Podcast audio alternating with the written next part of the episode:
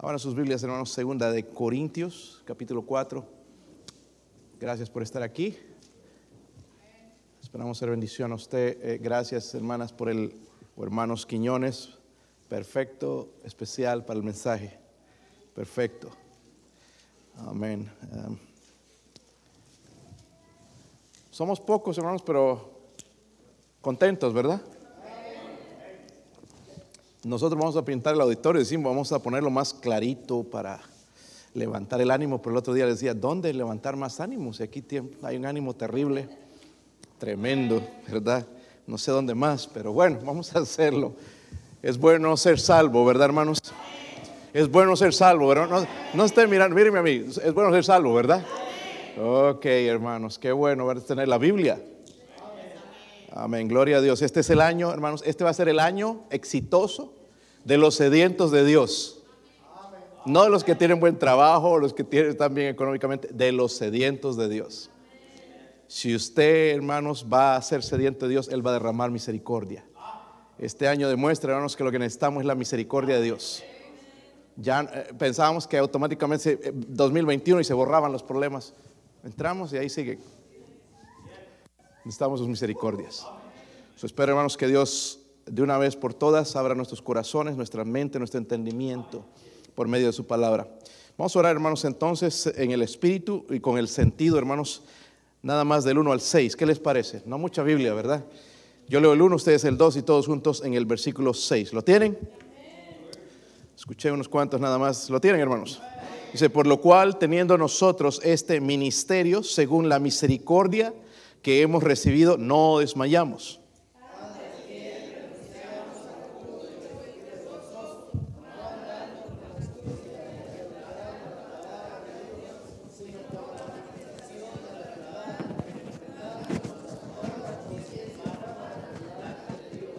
Algunos comieron, otros no, ¿verdad? Unos pero bueno, está bien, hermanos. Dice el versículo 3, pero si nuestro evangelio ah, está aún encubierto entre los que se pierden, está encubierto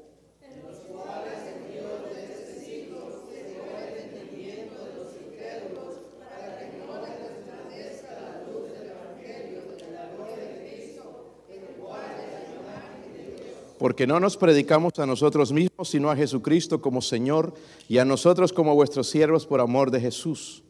Porque Dios que mandó que de las tinieblas resplandeciese la luz, es el que resplandeció en nuestros corazones para iluminación del conocimiento de la gloria de Dios en la faz de Cristo. El pueblo de Dios dice, Padre, oro Señor por su poder, Dios mío, sus misericordias en esta mañana, Dios mío, para predicar su palabra, Señor. Sus misericordias no solamente para con sus siervos, Señor. Sus misericordias para con su pueblo, Dios mío. Hay corazones duros, Señor, endurecidos por el pecado, Señor, la indiferencia.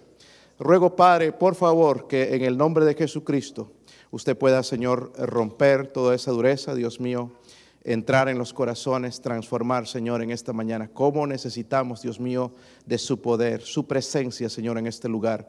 Es todo lo que pedimos, Señor, su presencia, su bendita presencia, Dios mío, el Espíritu Santo moviéndose en medio de nosotros. Si hay alguien, Señor, en este lugar sin Cristo, alguien que no está seguro, seguro de la salvación, que hoy pueda poner su fe en el único Salvador, en Jesucristo.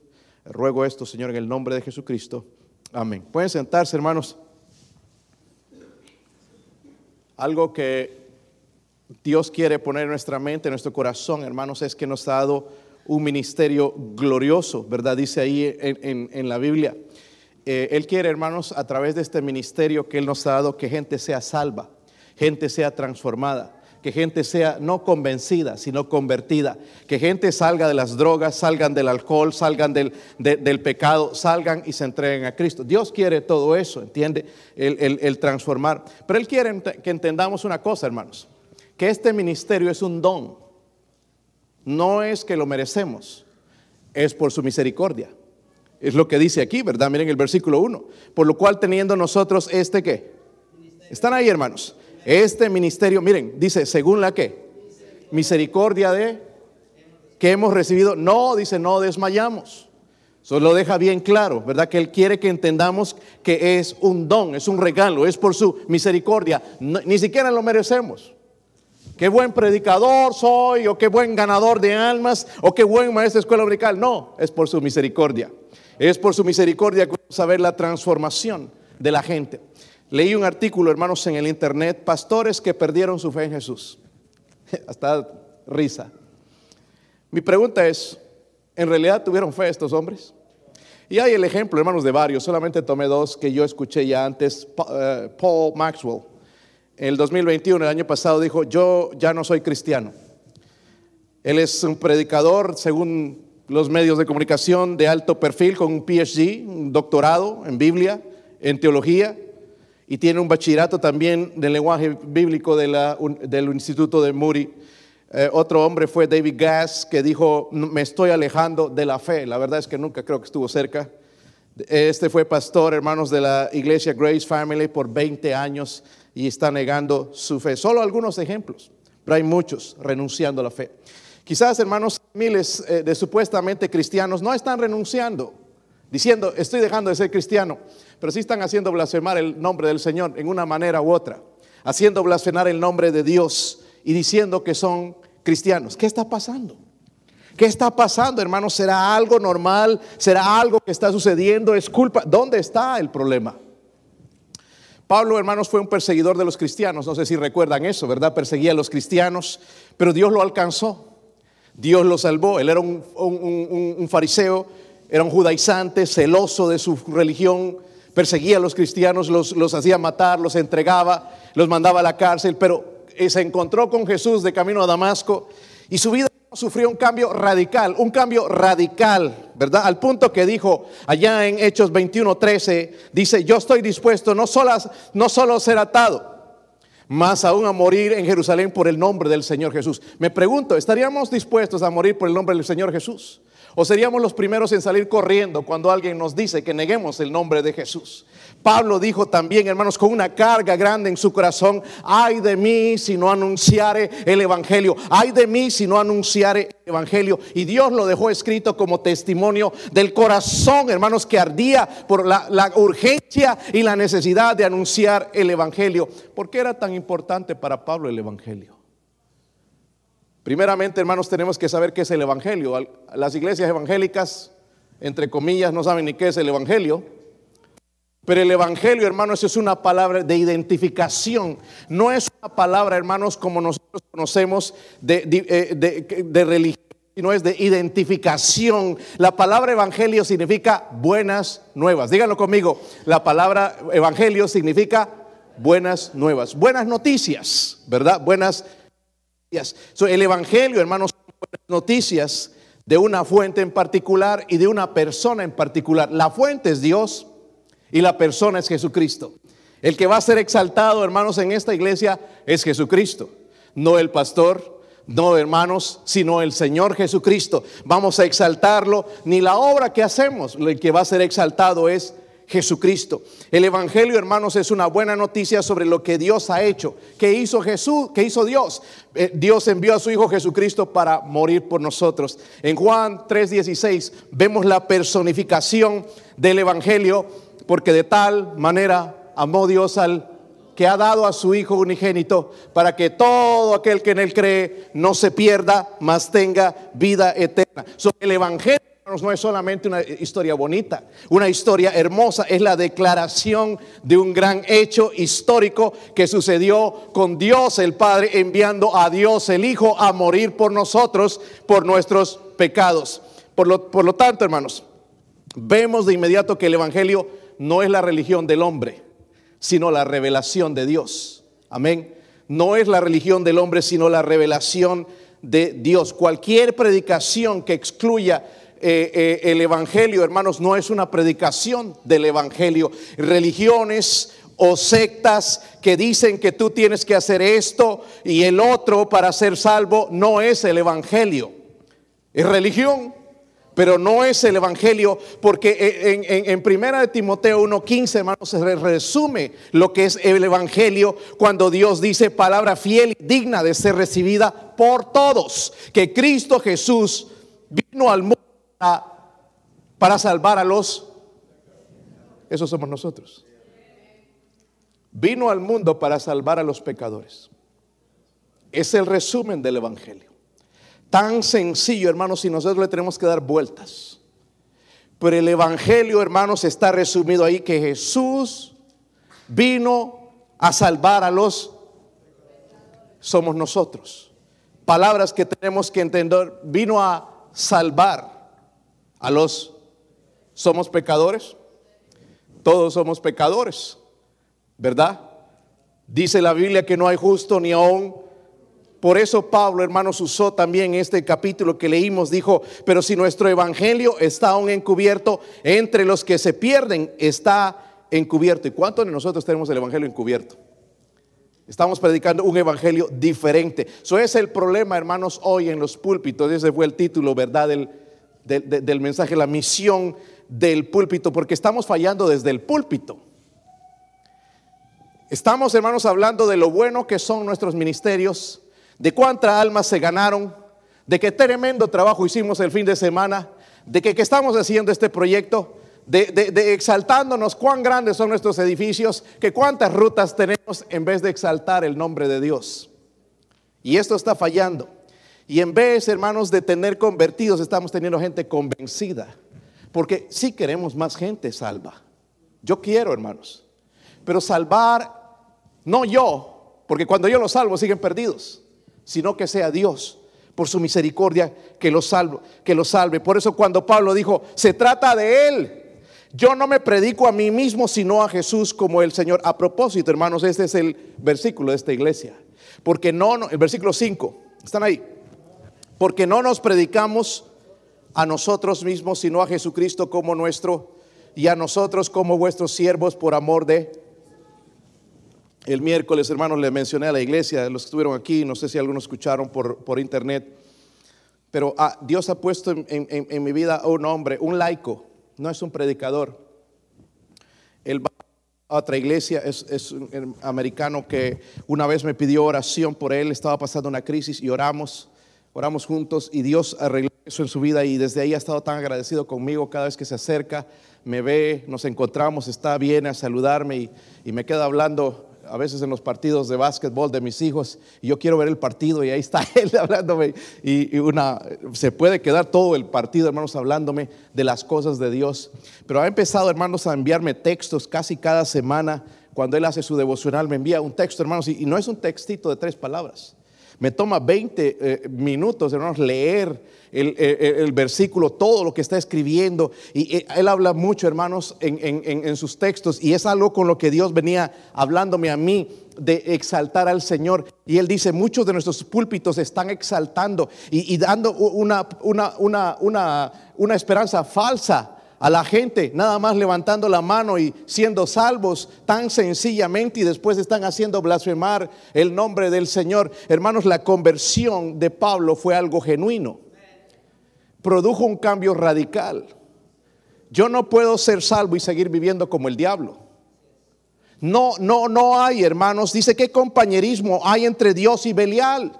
No hay compañerismo entre Satanás y no decir es que soy débil. Hay un poder superior, eh, una transformación que ah, Dios trae a mi corazón. Es el sello del Espíritu Santo y Él no me va a dejar tranquilo cuando yo peco. El Señor va a poner la convicción. No está bien lo que estás haciendo. Yo pagué por tus pecados. Yo derramé mi sangre en la cruz, morí por el pecado. Hay una convicción no es que la iglesia cristiana prohíbe esto, prohíbe esto. Esas son las iglesias legalistas. Cristo dijo, consumado es en la cruz. La obra de la salvación es completa. Tu corazón puede ser transformado, puede ser cambiado inmediatamente si pones tu fe y confianza en Jesucristo como tu Señor. No es la iglesia, hermanos.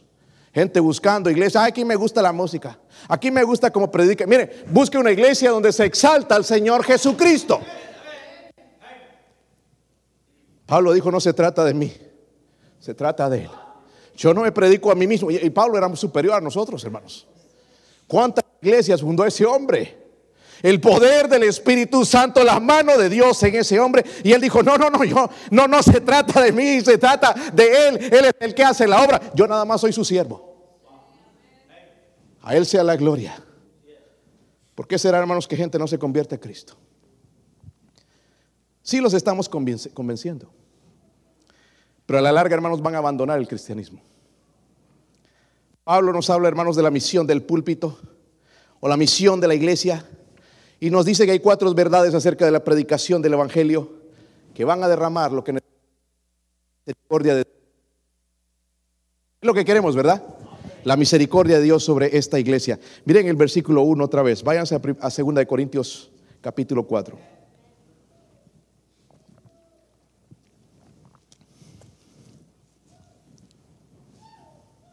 ¿Sí lo tienen? Versículo 1.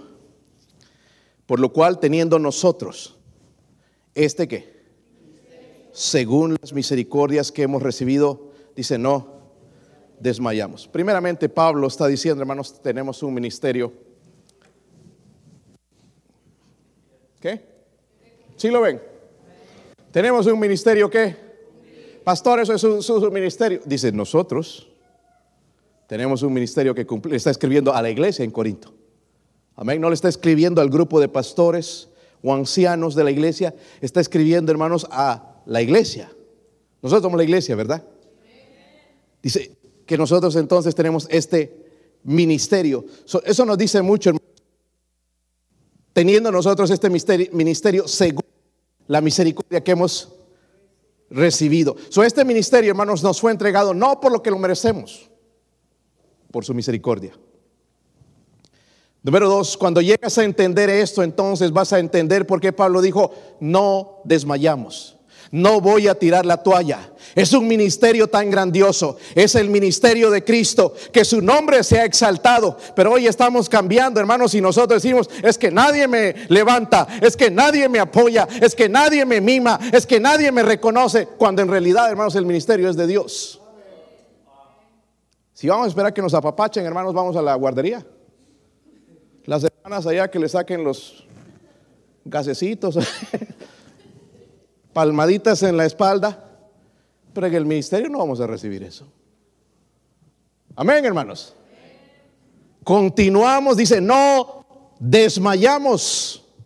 Hermanos, él entendía qué grandioso es ser parte de ese ministerio, del ministerio de Jesús. El Señor nos salvó, ¿verdad? Ahora soy parte de ese ministerio, yo puedo ser parte de llevar el ministerio por su misericordia. Amén. So Pablo pensaba, hermanos, este es un ministerio glorioso que Dios mismo nos entregó, un mensaje tan poderoso que jamás ningún ser humano se hubiera imaginado rescatar a una humanidad perdida de esa manera, muriendo por el mundo. Nosotros hubiéramos escogido otra cosa, a ver cómo salvamos al mundo. ¿Qué tal si hacemos que cada uno haga buenas obras? Ahí el pensamiento de Satanás, ¿verdad? Pero no yo sufrir. Pero Dios dijo, no, yo voy a morir por la humanidad. Voy a morir por ellos porque es lo que la gente necesita para ser salva. Mi sangre derramada en la cruz del Calvario. So Pablo sabía, hermanos, que es un ministerio glorioso. Y esa es la diferencia entre el cristianismo y las religiones. Escuchan por ahí decir a la gente, todas las religiones llevan a Dios. Es mentira de Satanás. Ninguna religión lleva a Dios. Esto aquí, el cristianismo no es una religión. Es la revelación de Dios, es una relación con Él. Amén. Por eso habla de identificación cuando hablo del Evangelio. El, Evangelio, hermanos, nosotros los cristianos predicamos el Evangelio de la gracia, que por gracia eres salvo. La religión le pide a los fieles, hey, hagan esto, hey, perseveren, hey, sean fieles, hey, bautícense, hey, den a la iglesia. No sean ladrones, porque si no van a ir al infierno. Amén. Si te pones pantalones, te vas al infierno, hermana. Eso no dice la escritura. Él dijo, consumado es. El trabajo, hermanos, de la salvación está hecho. Nosotros tenemos que creer, la salvación es por gracia, es por su misericordia. Cuando digo misericordia, es un favor no merecido. Amén. No merecemos la salvación, pero Él no las dio, ¿verdad? El, Evangelio me dice, Dios ha hecho algo por mí. Ahora yo tengo que creerlo. Hermanos, la, la única manera para ser salvo es ir por fe. Amén. Y eso le cuesta a la gente, porque no veo por eso me hago una imagen, porque es algo que yo veo. Pero Dios dice que tienes que ser salvo por fe. Algo que no ves, pero que sabes que existe, como si lo hubieras visto. Amén. Y Él dice que por, por, por, fe nosotros somos salvos. hermanos, tenemos un ministerio que cumplir. ¿Sí o no? Y hermanos, yo, yo estoy de acuerdo, hermanos, y soy la primero en, en que remodelemos, pero que la honra sea al Señor. Que cuando se venga a este lugar, hermanos, la gente sepa, Dios está en este lugar. ¿Verdad? Que vienen bostezadores y, sin ganas, indiferentes, que los trajo la esposa a la fuerza. Y no, que, que vengan a este lugar y se den cuenta, wow, la presencia, yo quiero estar en ese lugar. Miren a los hermanos nada más son, con tremenda sonrisa. Algo está pasando, porque ¿cómo es posible? Yo, yo no puedo ver eso en mí. Ando todo el tiempo preocupado, afanado, a- an- ando, ando afligido, especialmente con lo que está sucediendo. Pero en ese lugar hay algo diferente. La diferencia no va a ser la pintura, es Jesús. Es Jesús. So, tenemos un ministerio que cumplir. Miren el versículo 2. Estoy en 2 Corintios 4. Antes bien, renunciamos al oculto y dice que vergonzoso. No andando con astucia ni adulterando la palabra de Dios, sino por la manifestación de la verdad, recomendándonos a toda conciencia humana delante de Pablo está hablando, hermanos, que no solamente tenemos un ministerio que cumplir, gloria a Dios, porque es un ministerio que nos dio por su misericordia. Pero también nos dice lo siguiente, que hay un modo diferente de, un modo diferente de vivir. ¿Cómo puedo dejar de ser un sinvergüenza? Ah, hermanos, de verdad yo estoy cansado con esa... Y la verdad es que mucha gente se justifica de esa manera y yo no sé cuando vayan delante de Dios y le van a decir, Señor, es que yo nunca fui a la iglesia porque hay muchos hipócritas. ¿Y en tu trabajo no hay hipócritas? Allá en Walmart está lleno de hipócritas. Te saluda la cajera. Buenos días, ¿cómo estás? Ay, este sinvergüenza, miren. ¿Viste la blusa que andaba? Se burlan. ¿Dó- ¿Dónde no hay hipócritas, hermanos? ¿Hay hipócritas en la iglesia? Sí. Lastimosamente. Pero la iglesia nunca Dios dijo por eso. eh, miren, eh, eh, ese es el enfoque equivocado. Dios nunca vino a la- vi- envió a la gente a la iglesia a ver a la gente, vi- vino, envió a la gente a buscar a Dios. Soy yo por eso cuando voy a la iglesia, voy- cualquiera que sea, no voy a ver la gente. A menos que el predicador esté saliéndose de lo que está en la Biblia, sí. Pero si no, yo no, yo voy a ir al mensaje que se predica. Si Cristo es exaltado, si Él es el camino de la salvación, o si están enseñando otra manera diferente, un estilo diferente de vivir, que sea a través de Cristo. So, Pablo nos muestra, hermanos, que por medio del Evangelio somos salvos por la gracia, por medio de la fe en Jesucristo. Sin embargo, hermanos, después de haber sido salvos, el Evangelio debe vivir en nosotros. ¿Están conmigo? No que ya me convertí, ahora vivo como el diablo. No, ya, ya, ya soy salvo, ya voy al cielo, no importa lo que yo haga. Sí, sí importa. Otros se van al infierno. Amén. Eso tiene mucho que ver. Pablo dijo también que, que habían renunciado a las cosas vergonzosas que hacían a escondidas. ¿Qué de ti? Voy a apagar este otro micrófono, hermano, está fallando.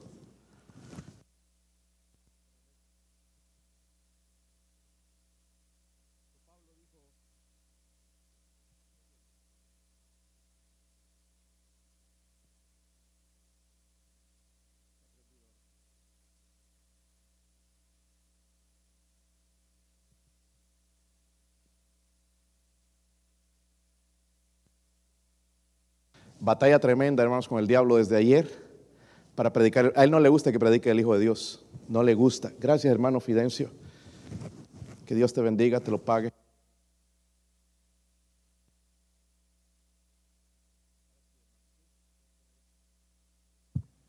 Ok. Pablo dijo, hermanos, que había renunciado a las cosas vergonzosas que hacía a escondidas. Si hacemos cosas escondidas. Que mi esposa no sabe. O que el esposo no sabe. O que mi papá no sabe. O mi mamá no sabe. Nadie en la iglesia sabe. Hermanito, hermanita. O amigo, amiga. Hay alguien que sabe todo. Dios. José sabía, hermanos, que aquel día que a esa mujer pecadora, la hija, la, esposa del Potifar, lo tentaba y acuéstate conmigo, una mujer bonita en lo que pienso yo y, atractiva y, él lo, buscaba porque él era atractivo y lo buscaba todos los días y decía, José, acuéstate conmigo, mira, ahora estamos solos, José. José dijo, no, señora, no estamos solos, aquí está Dios. La mayoría de nosotros hubiéramos caído. Pero José temía a Dios. Y Pablo dijo, hermanos, con, este evangelio que transforma las cosas vergonzosas, hermanos, ya, ya no las, las cosas escondidas las dejamos a un lado, renunciamos a ellas. So, una vez, hermanos, que Cristo nos ha salvado, debemos ser un ejemplo viviente del evangelio. Amén. Un ejemplo viviente del evangelio, no porque me obligan, aquí está cerca el pastor y, y- o porque el hermano o la hermana que eh, tiene una posición en la iglesia, no, porque Dios necesita ser honrado y glorificado. Él me salvó del infierno. Hermanos, Él murió por el pecado. Él no cambia la manera de pensar. So, hermanos, la tercera lección. Miren el versículo 3. Pero si nuestro evangelio está aún qué? Están ahí, hermanos. El si nuestro evangelio está qué? Aún encubierto entre los que se pierden, dice está encubierto, versículo 4, en los cuales el Dios de este siglo. ¿Quién es el Dios de este siglo? Satanás. Y sí que se las ha ingeniado para que le adoremos. ¿Sí o no? De tantas maneras, porque el este Satanás, hermanos, es tan listo. Miren, Dios usa las cosas que a nosotros no nos agradan. Por ejemplo, la música.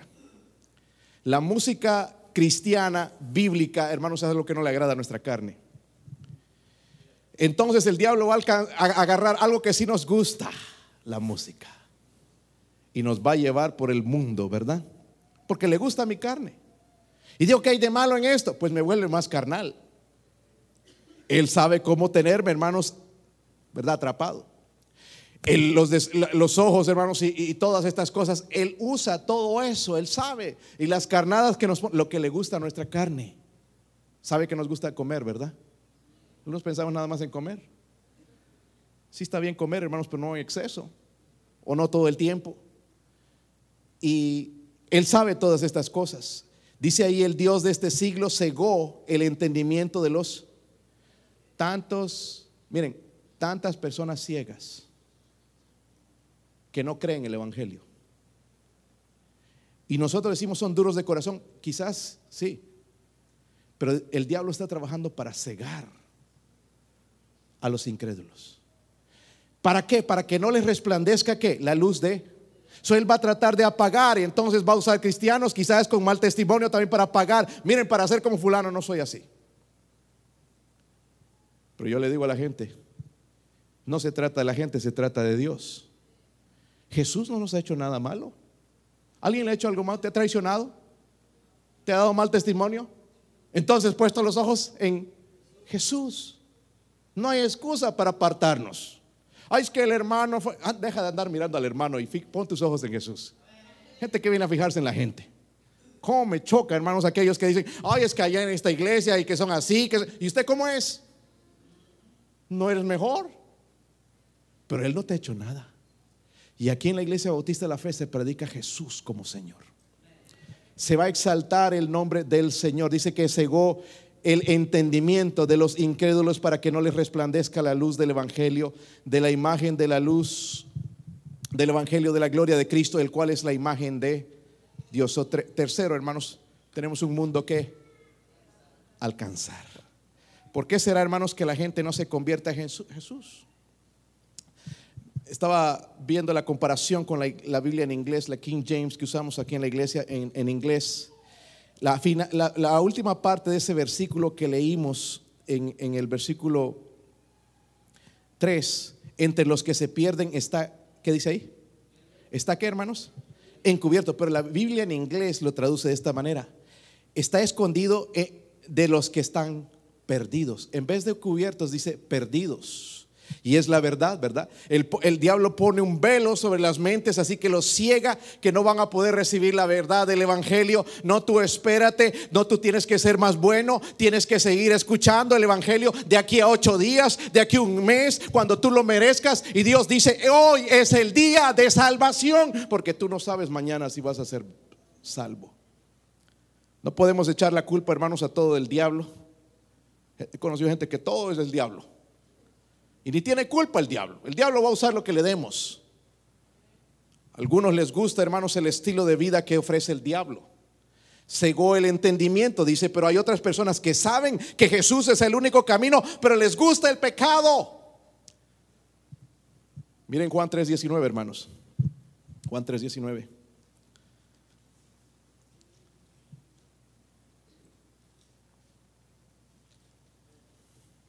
Si lo tienen. Esta es la condenación. Dice que la luz. ¿Están ahí, hermanos? ¿Quién es la luz? Jesucristo, ¿verdad?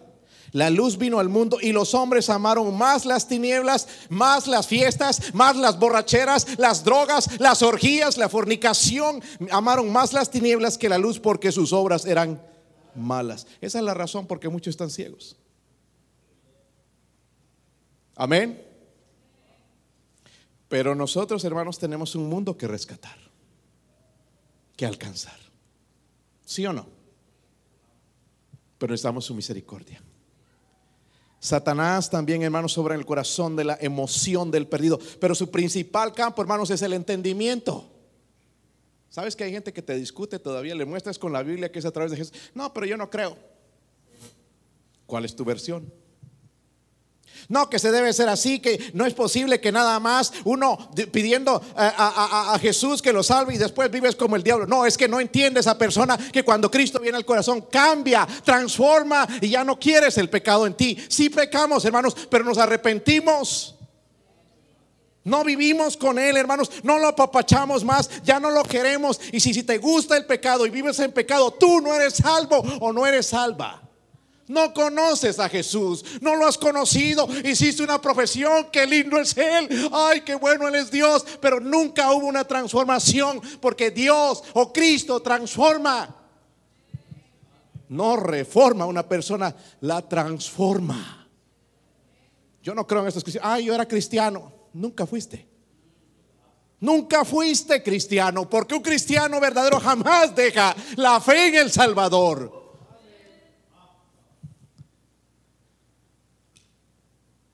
Ese es el motivo, hermanos, por el que Dios ha elegido su palabra, porque el entendimiento está entenebrecido de los incrédulos. Usa su palabra para transmitir el Evangelio, porque es el Evangelio lo que nos va a cambiar, ¿verdad? Nos va, puede tocar el entendimiento que el Dios de este siglo cegó. Y hay una última lección. Miren el versículo 5. Si lo tienen, hermanos. Versículo 5 porque no nos predicamos a nosotros. Este es el versículo de esta iglesia. No sé si lo vio en el letrero, está en la entrada. Este es nuestro versículo. Apréndanlo. No nos predicamos a nosotros mismos, sino a Jesucristo como Señor. La palabra Señor ahí es Dios, curios, es en griego, ¿verdad? Se refiere a Dios y a nosotros como vuestros siervos por amor de Jesús, porque Dios que mandó que de las tinieblas resplandeciese la luz, es el que resplandeció en nuestros corazones para iluminación del conocimiento de la gloria de Dios en la faz de Jesucristo. Último, hermanos, tenemos esto, un mensaje fiel que predicar. Amén. Tenemos un mensaje fiel. Ay, si vienes a Jesús, todo te va a ir bien. Ese no es el mensaje de la Biblia. Venimos a Jesús hermanos va de la patada a veces. ¿Sí o no? Mal y pruebas tras pruebas y esto y, y como dijo el otro día hermano, llueve sobre mojado. Y ya, y no sabes qué está pasando. Wow, me habré alejado de Dios. Dios. Es que Dios no nos prometió nada aquí. Dios nos prometió algo en el cielo. Felicidad, ¿verdad, hermanos?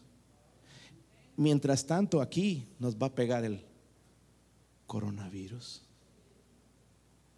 Omicron, flujera, digo el flu, gripas, alergias, etcétera, etcétera. Es que soy cristiano. Hermano, el pecado ha traído todo esto en, en este mundo. Y nos tienen que dar estas cosas para recordarnos que Él tuvo que redimirnos de un mundo caído. Si no estaríamos pensando, no, este mundo es demasiado bueno, no quiero dejarlo. Mi hermano Jerry Knox, lo viste el otro día, está en, quizás en sus últimos días, preparado para encontrarse con el Señor. Y él nos ayudó, hermanos, en esta iglesia, algunos lo conocen, íbamos Loudon, a Warburg, donde, hace falta, hermanos, estaba el hermano ahí, ya a pesar de ser mayor, con sus rodillas malas, así medio chuequito caminaba porque le dolían sus rodillas, pero ahí estaba llevando el Evangelio. Ahora no son las rodillas, ahora es todo, está decayendo. Desde que se cayó, se rompió su hombro, ya no lo pudieron reparar, ya empezó una caída, riñones, el corazón ahora está fallando.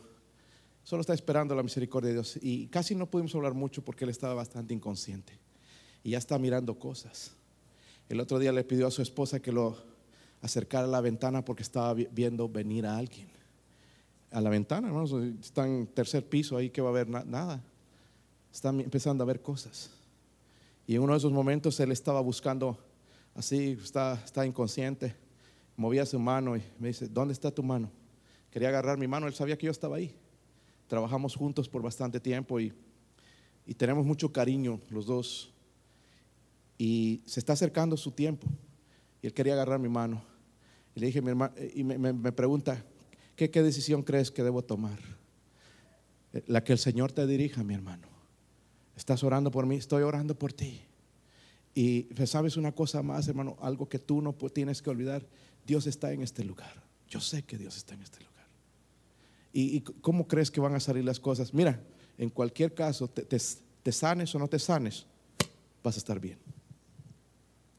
Porque si se muere, no se va a morir, va a ir al cielo. Doloroso para nosotros. Una, un ser amado que se va, pero se va al cielo con el Señor. ¿Sí o no? Esa es la esperanza que trae Jesús. Si no está ahí, no sé qué va a pasar. Estoy nervioso. Ahí se me, ahí se me pega ese COVID. ¿Qué voy a hacer? Por ahí me muero. Estiro los tenis y me voy. ¿Qué va a pasar de mis hijos? Cuando tú eres salvo, Dios prepara todo. Ahora no que andas, hermanos, bailes y discotecas y te vas y te estrellas allá. Tú estás acortando tu vida. Pero mientras tú vivas para Dios, Dios te va a preparar para ese momento. Algunos les preguntaría, ¿aquí estás listo para ir al Señor? Sí, dirían la mayoría.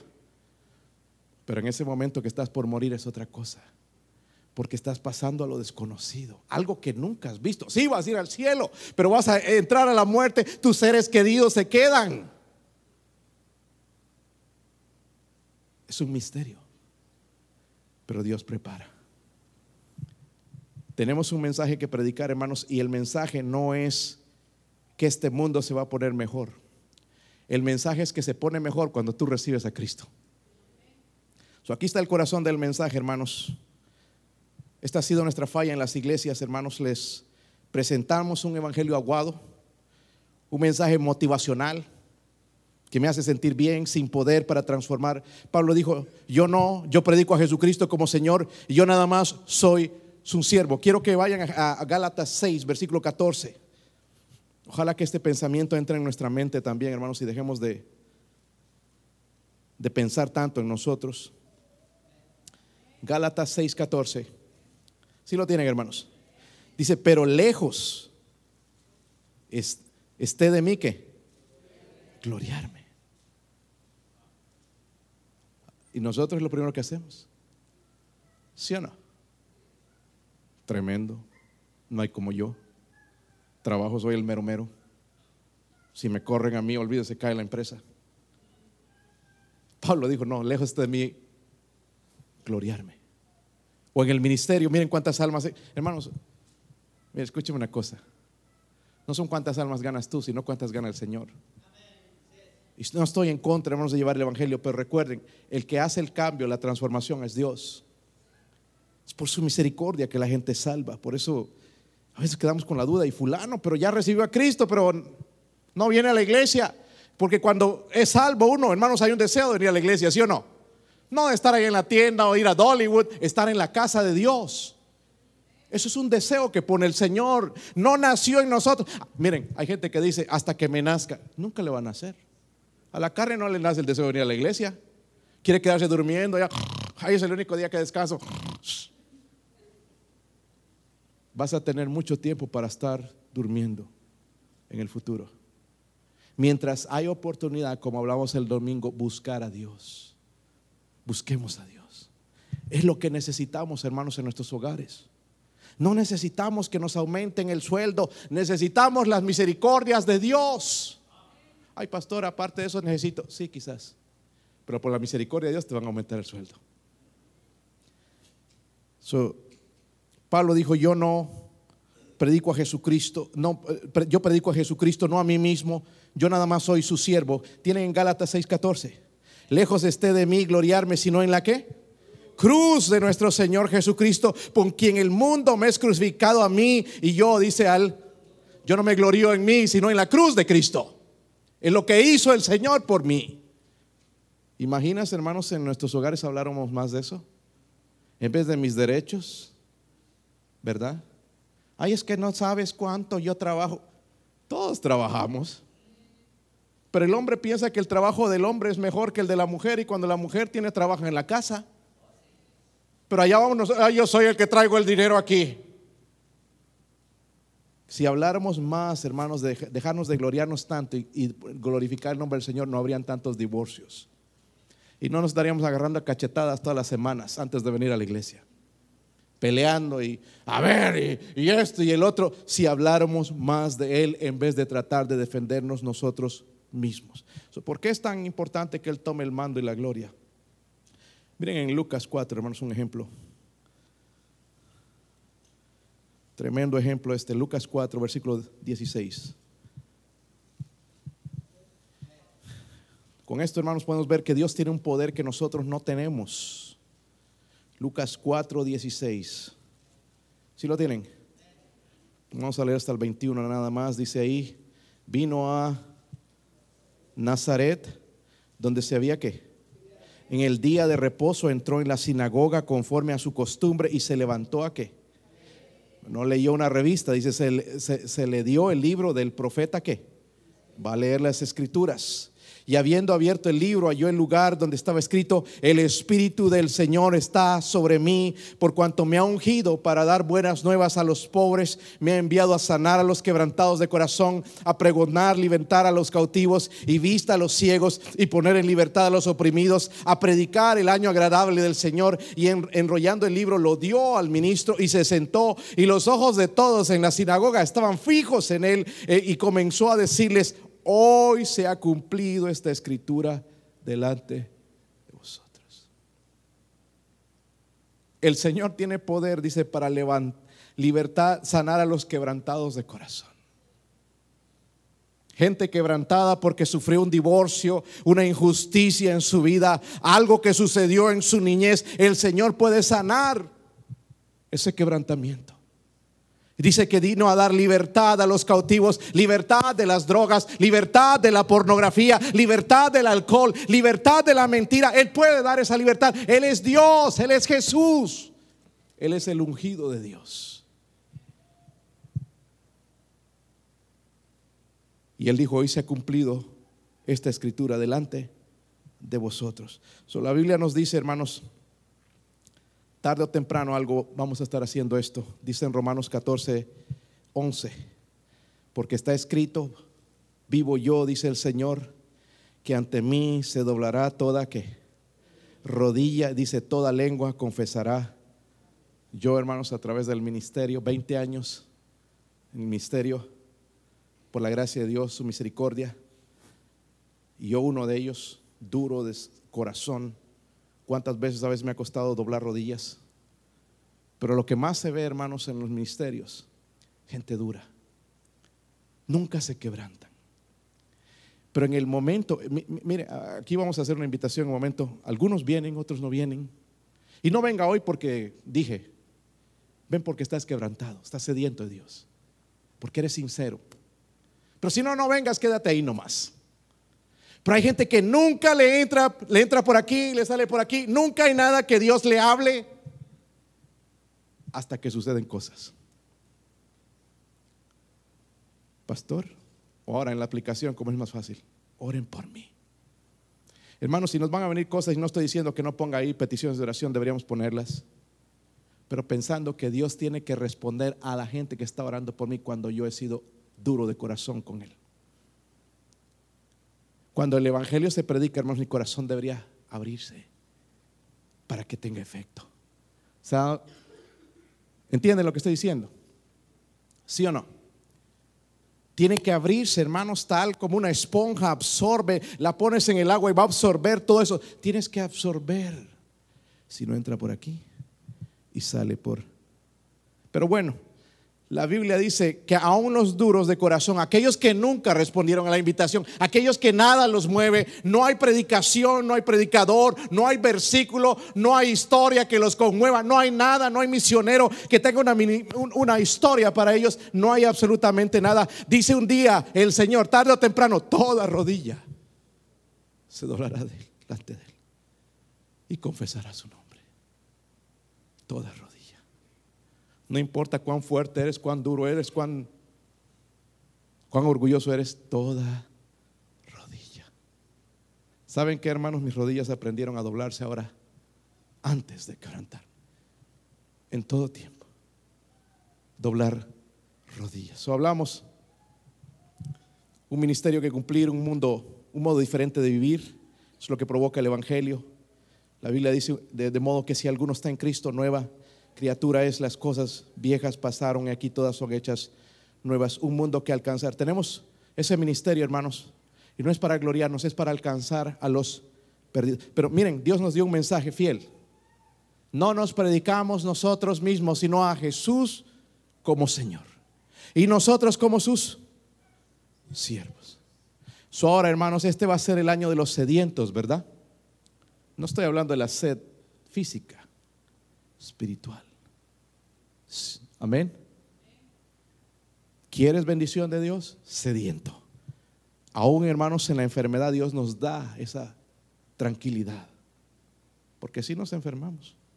Desde que las últimas dos semanas de diciembre aquí en la, en la casa de nosotros todos ha pasado de uno a otro. Enfermedad y enfermedad y, nos, y cosas. Pero todavía seguimos creyendo en Dios. Y esto me da alivio. Si no, estaría, ay, no, me voy a morir. ¿Por qué me viene todo esto? Todo mundo está pasando por esto. No importa cuán espiritual eres, ¿te has dado cuenta? Sí pasa. Miren en, Apocalipsis 22, 17, esta es la invitación que el Señor hace a los sedientos de la salvación, aquellos que no son salvos. Apocalipsis 22, 17. Ya voy a terminar, hermanos, si pueden buscar ese versículo. Apocalipsis 22, 17. Si lo tienen. Dice, y el espíritu y la esposa dicen, ven. Y el que oye diga, ven. Y el que tiene que sed, ¿estás seguro de tu salvación? Seguro 100% vas a ir al cielo si algo pasara, se nos viene encima este techo y esas vigas grandes, o alguien entrara y un loco y empieza a disparar y, nos vamos y, cortan nuestra vida y nos adelantamos a la eternidad, ¿estás 100% seguro de que irías al cielo? Si no estás seguro, aquí el Señor está diciendo, es, es a usted la invitación. Sigamos leyendo el versículo 17, dice, si, eh, están ahí, ¿verdad? El que tiene sed, venga y el que quiera tome del agua de la vida, ¿qué? el Evangelio es algo gratis que pagó Jesús con su sangre, con su vida. El justo murió por los injustos para llevarnos a Dios. So, el precio fue su vida, su sangre, para nosotros nos está haciendo la invitación gratuita, solamente sediento, solamente sabiendo, soy pecador, este pecado me va a llevar al infierno, me arrepiento, no sé qué hacer con esto, necesito un Salvador, necesito a Jesús desesperadamente. Dice el que tiene sed, venga. Ahora para los cristianos. En Isaías 55, 1 decía, todos los sedientos venid a las aguas. Sabemos que la Biblia, hermanos, es una representación o usa la metáfora de las aguas para mencionar la palabra de Dios. La palabra de Dios nos da crecimiento, ¿verdad? Los sedientos dice, venid a los aguas. Y más adelante, hermanos, dice, y recibirá las misericordias firmes de David. Saben, David hizo tremendo desastre en su vida, ¿recuerdan? Aquí, allá estaba en el palacio, ya después de un año, un año antes había tenido una tremenda victoria, exacto un año, el tiempo que salen a pelear los reyes, se quedó en casa, se quedó a dormir, se quedó desvelándose viendo la televisión. Y allá se despertó y por la ventana vio una mujer bañándose, la cual dice era hermosa. Y no se quedó nada más y se pasó, sino que la quedó mirando, mirando hasta codiciarla. Y no solamente eso, sino que llamó, como era el rey, y ve a llamar a aquella mujer. Se acostó con ella, la mujer era casada. El esposo de, de, de era Urias, uno de los soldados fieles de David. Y David, como había caído en pecado, la mujer se embarazó y, y, le dio la sorpresa. Pero después, antes de eso, dice que regresaron a casa, se limpiaron y dije, aquí no pasó nada. Dios estaba mirando todo. Entonces dijo, vino la mujer, le mandó a saberle un recado. ¿Sabes qué, David? Quedé embarazada. Imagina la sorpresa. Tremenda surprise, ¿verdad? ¿Qué le hago? ¿Qué le hago? ¿Qué le hago? En vez de confesar, dijo, no, le vamos a dar chicharrón a Urias. Lo vamos a mandar al frente del ejército y, primeramente lo mandó a traer, ¿no? Lo emborrachó y todo para que él fuera a su casa con su mujer y, y hacerle creer que el niño que iba a nacer era de él. Pero él no, fiel, se quedó ahí, en el, palacio. Entonces dijo, ¿qué voy a hacer? Bueno, su mente corrupta en ese momento dijo, no, lo voy a mandar a matar. Y murió Urias. Y después la llamó a Betsabé y se casaron. Y el niño que nació, el primero, murió. Y Dios envió a Natán y le dijo, tú eres ese hombre, ese pecador. Pero él se arrepintió y dijo, yo soy ese hombre. Y tuvo que pagar, hermanos, con las muertes de sus hijos, violaciones entre sus hijos y barbaridades entre sus hijos, rebeldía entre sus hijos, su pecado. Pero Dios le dijo, no te voy a quitar la vida porque eso es lo que mereces. Y a pesar de eso, hermanos, Dios eligió a David para ser al Señor Jesucristo, para venir del linaje, genealogía de, David. Son misericordias de Dios, ¿verdad? David se arrepintió y Dios lo que merecía era morir, que lo castigaran, que lo lincharan, que lo mataran. Pero Dios derramó sus misericordias fieles. Y es lo que va a hacer con nosotros. No, no merecemos nada. Buena salud, buen trabajo, buenos matrimonios, buenos hijos. No merecemos. Buenos hijos no merecen eh, eh, cosas grandes, no mereces un buen carro por su misericordia. ¿Sí o no? Pero este hermano está reservado para los sedientos. Y Dios dice, venid a las aguas. Vamos a ponernos de pie, hermanos, cerrar nuestros ojos.